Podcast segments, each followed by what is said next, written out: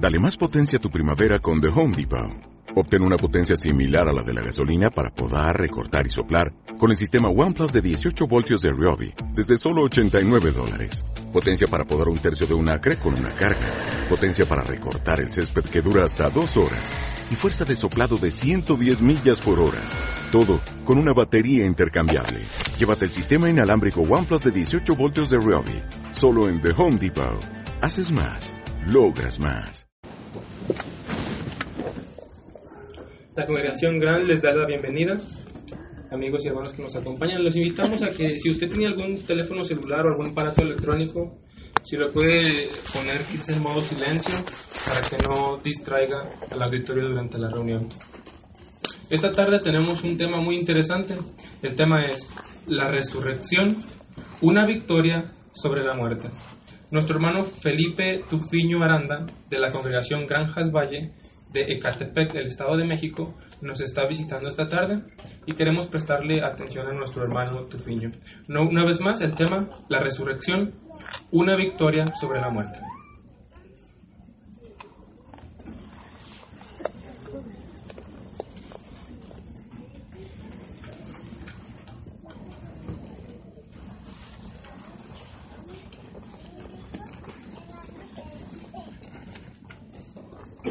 En alguna ocasión usted quizás ha ido a alguna ciudad, quizás ha regresado al lugar de donde es usted y generalmente pues tratamos de conseguir pues algo como esto. ¿Sí sabe qué es esto? O, o algo como esto, ¿verdad? Bueno, estos le llaman recuerdos, ¿verdad? Bueno, fíjese que hoy Jehová se ha propuesto a darnos un recordatorio. ¿Por qué debemos de tener estos recordatorios? Porque si usted eh, ve bien la situación, es muy difícil. De hecho, el esclavo fiel y discreto ha estado pendiente de nosotros y nos está a cada momento recordando las cosas. Hoy nos quiere recordar un tema muy importante, la resurrección. Fíjese que hoy día más que nunca hace falta esa resurrección, pero lo importante es que tengamos fe en ella. ¿Por qué debemos de tener fe en ella? Porque si observamos, la gente piensa que la muerte es un amigo y hemos aprendido nosotros otras cosas sobre esto. Mire, vamos a ver qué es lo que hemos aprendido como un recordatorio acerca de esta muerte. Mire, le invito a que usted abra su copia de las Escrituras y vamos a ver la primera carta a los Corintios. Si ya tiene la primera carta a los Corintios, va a ser el capítulo número 15 y el versículo es el número 26. Primera a los Corintios, capítulo 15, versículo 26. Fíjese lo que dice en cuanto a este a la muerte este texto. Dice, como el último enemigo, la muerte ha de ser reducida a nada. ¿Ve cómo lo observa la gente de afuera? Bueno, mientras la gente eh, hoy día ve a la muerte como amigo, de hecho hay gente hoy día, y quizás no sé si aquí sea igual, pero allá en México hay mucha gente que, que ahora, ahora adora la muerte y la ve como eso, como un, amigo. Pero aquí lo vemos como Jehová nos ha dado la oportunidad de verlo como lo que realmente es, es un enemigo. Bueno, ¿por qué es un enemigo? Porque fíjese que este enemigo se cobra la vida, ¿verdad?, de muchas personas. Y algunas de ellas están en la flor de la juventud, o quizás hasta pequeños. Y debido a esto se habla mal de Jehová. ¿Qué dice la gente cuando ve al ser que está sufriendo una pérdida? Le dice, Dios así lo quiso. ¿No es cierto? O le puede decir, fíjate que a Dios le gusta tener los angelitos más bonitos con él. Como si a Dios le agradara, ¿verdad? Hacer eso. O como si Dios quisiera quitarle a alguien tan a, este, querido a alguien para tenerlo él. Y no es cierto eso, ¿verdad? Bueno, también que, vemos, bueno, la muerte, hermanos, realmente es el fin de toda la humanidad. Y miren cómo nos lo hace ver precisamente la palabra de Dios. Vamos a ver este texto que se encuentra en Eclesiastés. Y vamos a ver Eclesiastés, el capítulo es el 7 y el versículo va a ser el 1 y el 2. Eclesiastés 7, 1 y 2. Y dice así, mejor es un hombre que el, buena, el buen aceite y el día de la muerte que el día en que uno nace. Mejor es ir a la casa del duelo que ir a la casa del banquete. Y note por qué, dice, porque ese es el fin de toda la humanidad y el que esté vivo debe poner esto en su corazón. Sí, hermano. De alguna manera, quizás para muchas personas esto sea algo muy difícil de entender. Pero sin embargo, todos van ahí. Entonces surge una pregunta. ¿Será posible la victoria sobre la muerte? Bueno, ¿qué nos dice la escritura? Pero, ¿qué les parece si primero vemos por qué debemos de conocer bien a este amigo? Y miren, vamos a, vamos a empezar viendo por qué se esclavizó al ser humano a la muerte. Miren, vamos a remontarnos hasta el principio.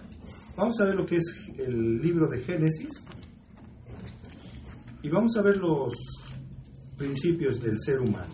Génesis capítulo 2 y vamos a ver el, el capítulo 2 y vamos a ver del versículo 15 al 17. Y fíjense aquí, aquí se le da un mandato al hombre, ¿verdad? Y dice aquí este versículo, dice, y Jehová Dios procedió a tomar al hombre y a establecerlo en el jardín de Edén para que lo cultivara y lo cuidara. Y también impuso Jehová Dios este mandato al hombre. De todo árbol del jardín puedes comer hasta quedar satisfecho. Y note el 17. Pero en cuanto al árbol del conocimiento de lo bueno y lo malo, dice, no debes comer de él, porque en el día que comas de él, positivamente morirás. Bueno, usted ya sabe qué es lo que sucedió. Bueno, la, mujer Este, habla con la serpiente y esta serpiente la engaña de tal manera que la hace comer del fruto que Jehová Dios le había este, prohibido que comiera. Y de esa manera, hermanos, entra entonces la muerte al ser humano. Bueno, ya vimos esa causa, ¿verdad? Pero fíjese, debido a esta causa, ¿qué ha pasado con toda la humanidad? Mire, vamos a ver ahora Hebreos, capítulo 2, versículo 15. Vamos a la carta a los Hebreos. Hebreos 2, capítulo 2, versículo 15. Si ya lo tiene, dice así, y emancipará a todos los que por temor de la muerte estaban sujetos a esclavitud durante toda su vida. Este texto nos dice que la humanidad, debido a una serie de supersticiones, ha estado esclavizado precisamente a, creencias sobre la muerte. ¿Cómo qué creencias?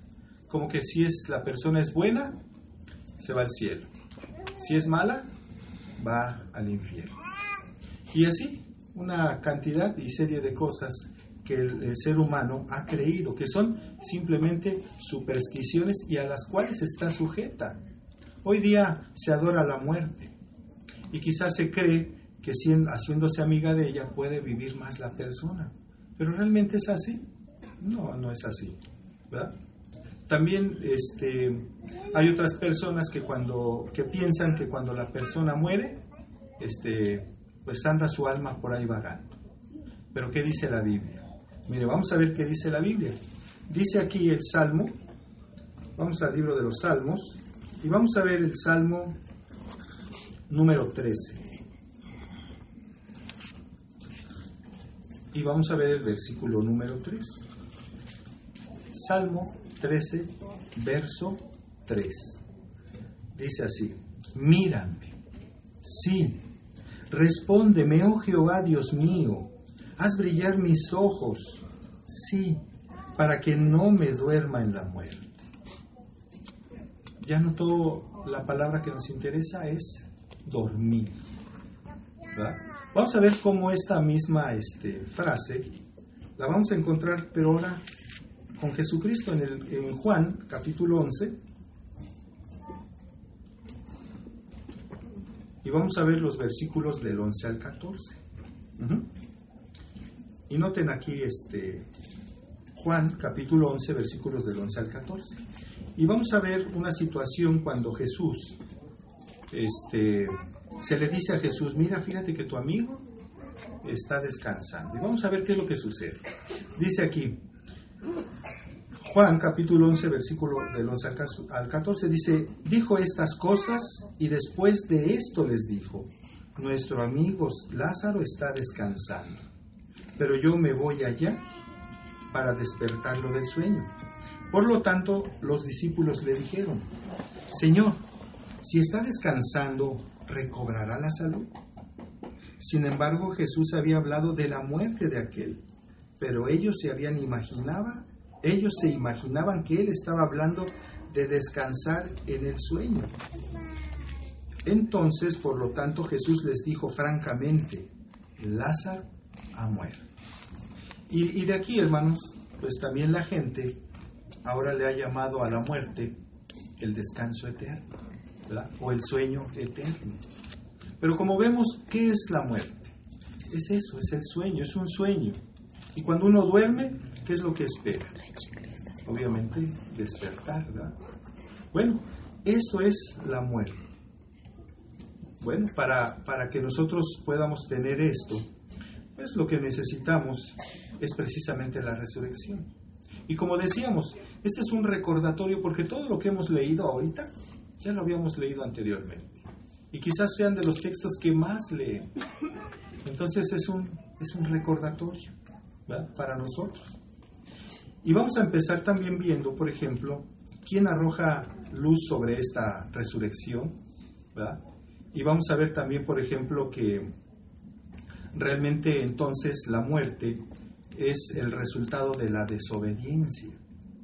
Y esto es importante porque si nosotros queremos tener esa resurrección y esa vida, tenemos que evitar lo que Adán no pudo evitar.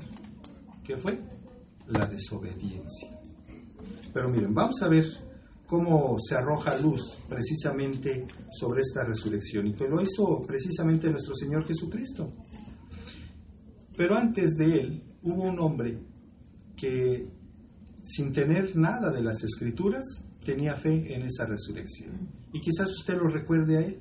Y miren, simplemente con el nombre que vamos a, citar, Job, capítulo 14, versículo es el 14 y 15. Job 14, versículos 14 y 15. Y fíjense que este hombre a pesar de, no tener lo que hoy nosotros tenemos, ¿verdad? que es la Biblia, pues tenía esa fe en esa resurrección. Pero mire, vamos a verlo directamente de aquí. Dice aquí, si un hombre físicamente capacitado muere, ¿puede volver a vivir? Todos los días de mi trabajo obligatorio esperaré hasta que llegue mi relevo. Y nota el versículo 15. Tú llamarás y yo mismo te responderé por la obra de tus manos sentirás anhelo. Esta última palabra que dice aquí anhelo es como cuando nosotros que vivimos en otro extremo de este planeta, eh, tenemos para ver a nuestros familiares que están lejos. Quizás usted se acuerde de alguien que quiera volver a ver, ¿verdad? Y no es verdad que usted siente anhelo de verlo. Bueno, Jehová tiene ese anhelo por todos sus siervos fieles. Por eso, cuando a Jesús se le preguntó eh, de un hombre que le hablaba y le decía, bueno, es que una mujer eh, tuvo a un, a un marido, murió este y luego tuvo otro. Y le hacen la pregunta, ¿cuál de, de estos va a tener como esposo cuando sea la resurrección? Y le dice Jesucristo, bueno, es que eh, Dios es un Dios de vivos, no de muertos. Bueno, ¿por qué? porque esa gente, esos, esos siervos fieles, están vivos en la memoria de Dios. Y eso es por lo que debemos de trabajar, porque ese recuerdo esté fresco, esté vivo en la memoria de Jehová y podamos acceder a la resurrección. Bueno, pero ¿qué más hizo Jesucristo? Bueno, Jesucristo, por ejemplo, entonces empieza ahora a hablar del reino celestial, habla de un rebaño pequeño, habla de, de estos 144 mil personas que iban a reinar con él y empieza a arrojar luz sobre esa resurrección. ¿verdad? ¿Qué más hace? ¿Qué más dice Jesucristo? Miren, vamos a ver cómo lo hace precisamente aquí en Juan capítulo 5 versículos 28 y 29. Juan capítulo 5 versículos 28 y 29. Recordemos, hermanos, que todo esto que estamos viendo es un recordatorio, ¿verdad? Como cuando eh, este vamos a un lugar y qué queremos recordar de ese lugar. Bueno, cosas bonitas, cosas hermosas. Hoy este recordatorio nos va a hacer ver o recordar esas cosas. Para cuando esto suceda, recuerdemos esto como es, como un recordatorio nada más. Mire, Juan 5, 28 y 29 dice así. Jesucristo dice, no se maravillen de esto, porque viene la hora en que todos los que están en las tumbas conmemorativas oirán su voz y saldrán los que hicieron cosas buenas a una resurrección de vida, los que practicaron cosas viles a una resurrección de juicio. Vamos a ejemplificar esto. Eh, quizás realmente no sé cómo sea aquí la escuela, pero si alguien conoce la escuela de México, en México este, generalmente pues tratamos de, hacer exámenes cada mes y luego cada semestre, ¿verdad? O, le llamamos el, examen final. ¿Qué se ve en, el mes? Bueno, se ve lo que, lo que el maestro nos enseñó en el mes. Pero ese examen final, pues imagínense, se ve lo que se ven en esos seis meses. Y cuando el alumno ha sido aplicado y ha tenido buenas notas, se le dice al final del semestre, tú no vas a hacer examen final porque trabajaste muy bien, estás exento, ¿verdad? Bueno, esto es algo similar, hermanos, ¿va? Dice aquí que la resurrección iba a ser para, para algunas personas que practicaron cosas viles, dice una resurrección de juicio, ¿verdad? Y para aquellos que, pues, trabajaron bien, hicieron bien las cosas, iban a, iba a ser una resurrección ¿verdad? Dice este, de vida o, una resurrección de vida. Quiere decir que estos iban a pasar directamente. La pregunta sería, ¿de cuáles nos gustaría ser? ¿Pasar a una resurrección de juicio o una resurrección de vida? Esto, ¿por qué lo comentamos? Porque entonces deberíamos de trabajar día a día, ¿verdad? mes a mes, año a año, para que esa resurrección que nosotros tuviéramos fuera así, de vida. O en otras palabras, como le dicen al joven que estudió, estás exento. Ya no te vamos a hacer el examen de todo el semestre. Cuando esto pasa, bueno, el joven se siente feliz, ¿no es cierto? Bueno, ¿cómo se sentiría usted si tuviera esa resurrección de vida? Obviamente, muy bien. El hecho de, de nosotros conocer todo esto, hermanos, nos va a dar beneficios. ¿Cuáles son los beneficios? Bueno, mire, uno de ellos es de que pues esa resurrección para usted va a ser algo real. Y hoy día más que nada necesitamos tener esas fuerzas para soportar el tiempo que hoy día estamos viviendo. Es cierto que es muy difícil y muchos estamos sufriendo pérdida de familiares, a veces sufrimos persecución y hay muchas cosas que podemos sufrir en esta este, vida. Mientras no llegue ese momento, tenemos que aguantar. Y aguantar es como cuando a usted le dan una carga, ¿verdad? Cuando uno trae una carga, pues eh, le dicen llévala hasta tal lado, pero hasta allá, porque si tiras ese costal, se va a abrir y de nada va a servir lo que tú hiciste. El esfuerzo, aunque vayas a la mitad, no va a servir de nada. Y hay veces que queremos tirar el costal a mitad del camino, pero todavía vemos que nos falta mucho. Tenemos que aguantar. Y miren cómo lo han hecho algunos de nuestros hermanos. Miren, vamos a ver una experiencia que es del año 94, de la atalaya del 94, del primero de julio. Y esta, esta es una carta que hace una hermana que se llama Brunella. Esta hermana, fíjese que para el año 1992, este, dice que decide ir a una asamblea de distrito de los testigos de Jehová. Esta hermana dice que, bueno, vamos a verla, ¿qué les parece? Dice, dice así, Brunella pensaba asistir en julio de 1992 a la asamblea de distrito de los testigos de Jehová, portadores de luz. No obstante, para el tiempo de la asamblea, tuvo que ser internada en el hospital. Su vida se extinguía. Aún así, resuelta a ver el drama haciendo lo que es recto a los ojos de Jehová, asistió a la asamblea en una silla de ruedas. Pasó los últimos días de su vida en casa, con su familia. Hasta en sus últimos momentos mostró más interés en otros que en sí misma, dice una de sus amigas. Animaba a sus visitas a estudiar la Biblia, diciendo, nos veremos de nuevo en el paraíso. Brunella falleció el 27 de julio de 1992, con la firme esperanza de que resucitaría en el paraíso terrenal. Aunque apenas había comenzado a alcanzar sus metas, tenía planes de reanudar su derrotero de dedicación después de resucitar. Unos cuantos días antes de morir, escribió la siguiente carta que se leyó en el funeral. Queridos amigos, gracias por haber venido.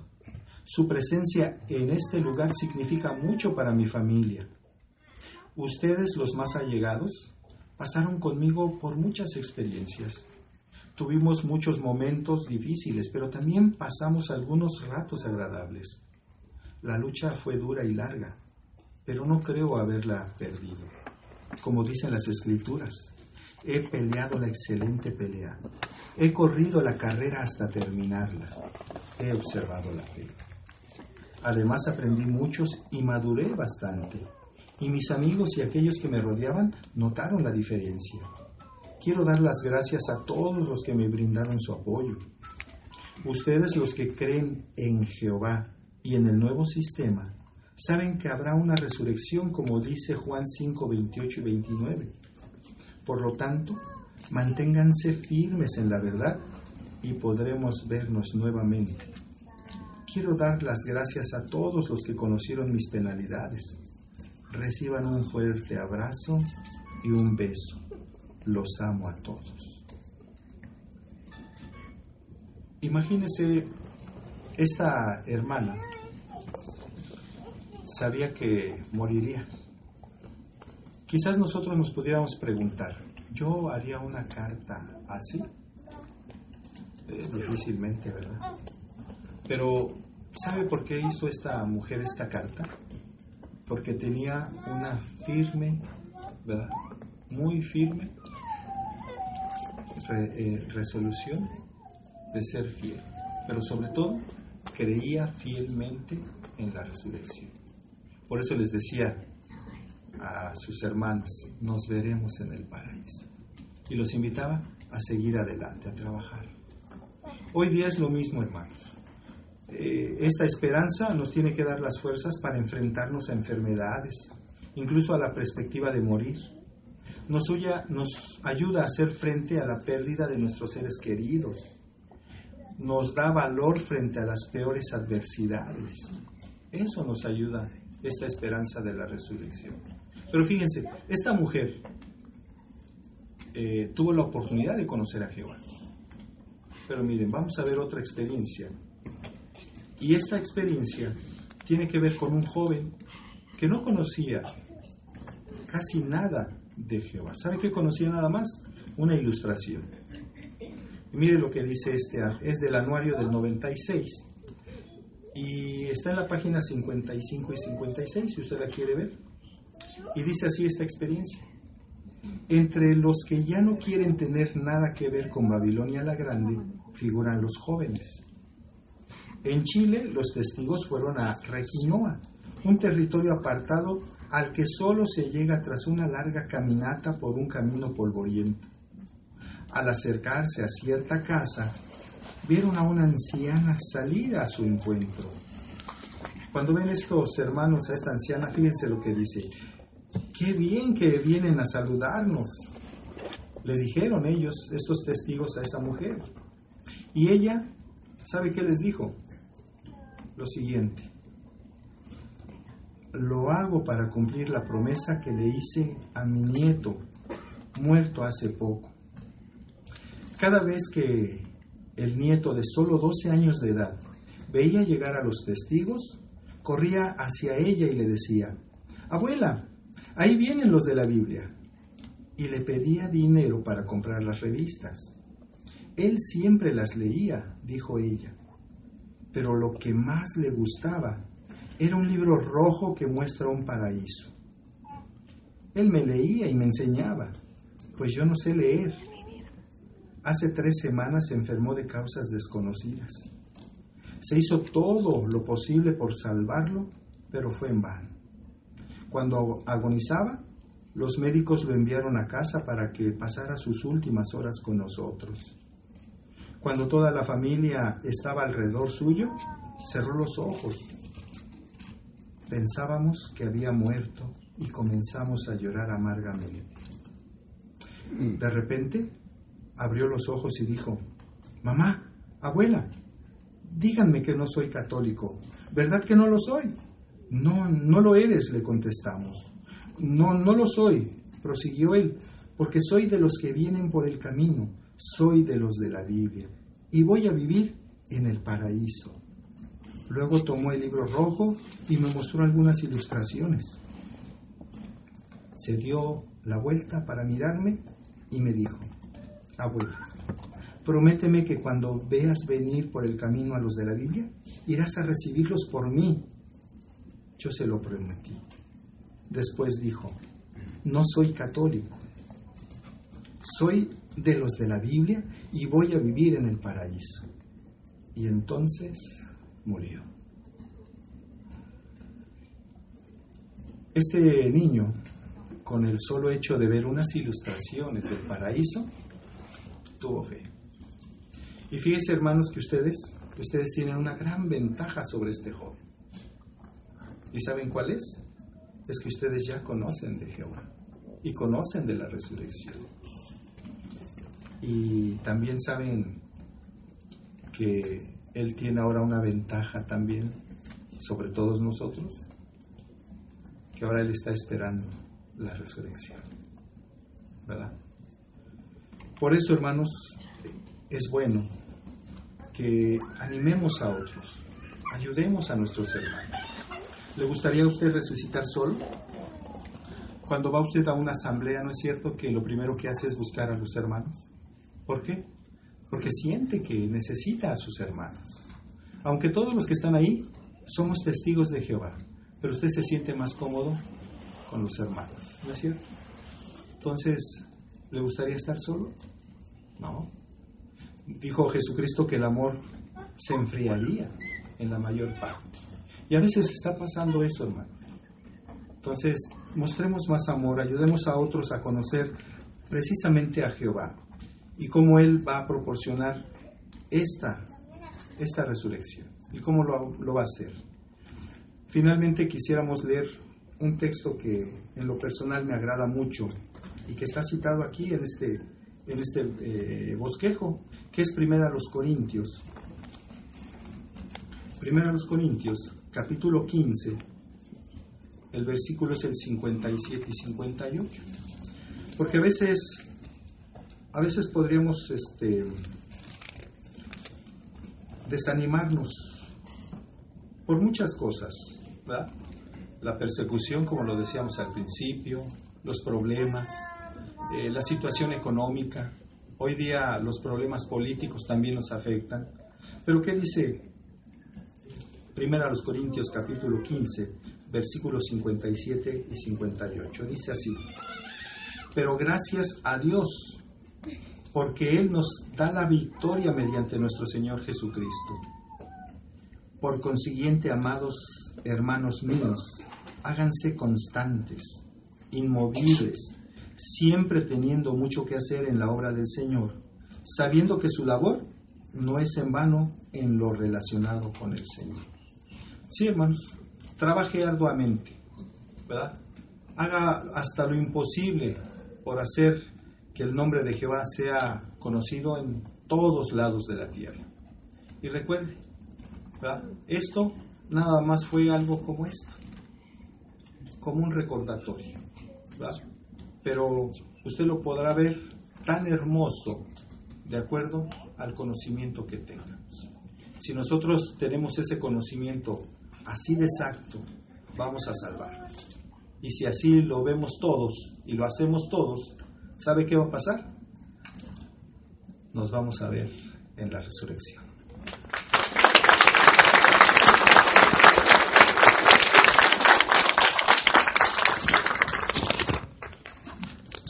Sin duda estos aplausos van a nuestro Dios Jehová por ayudarnos a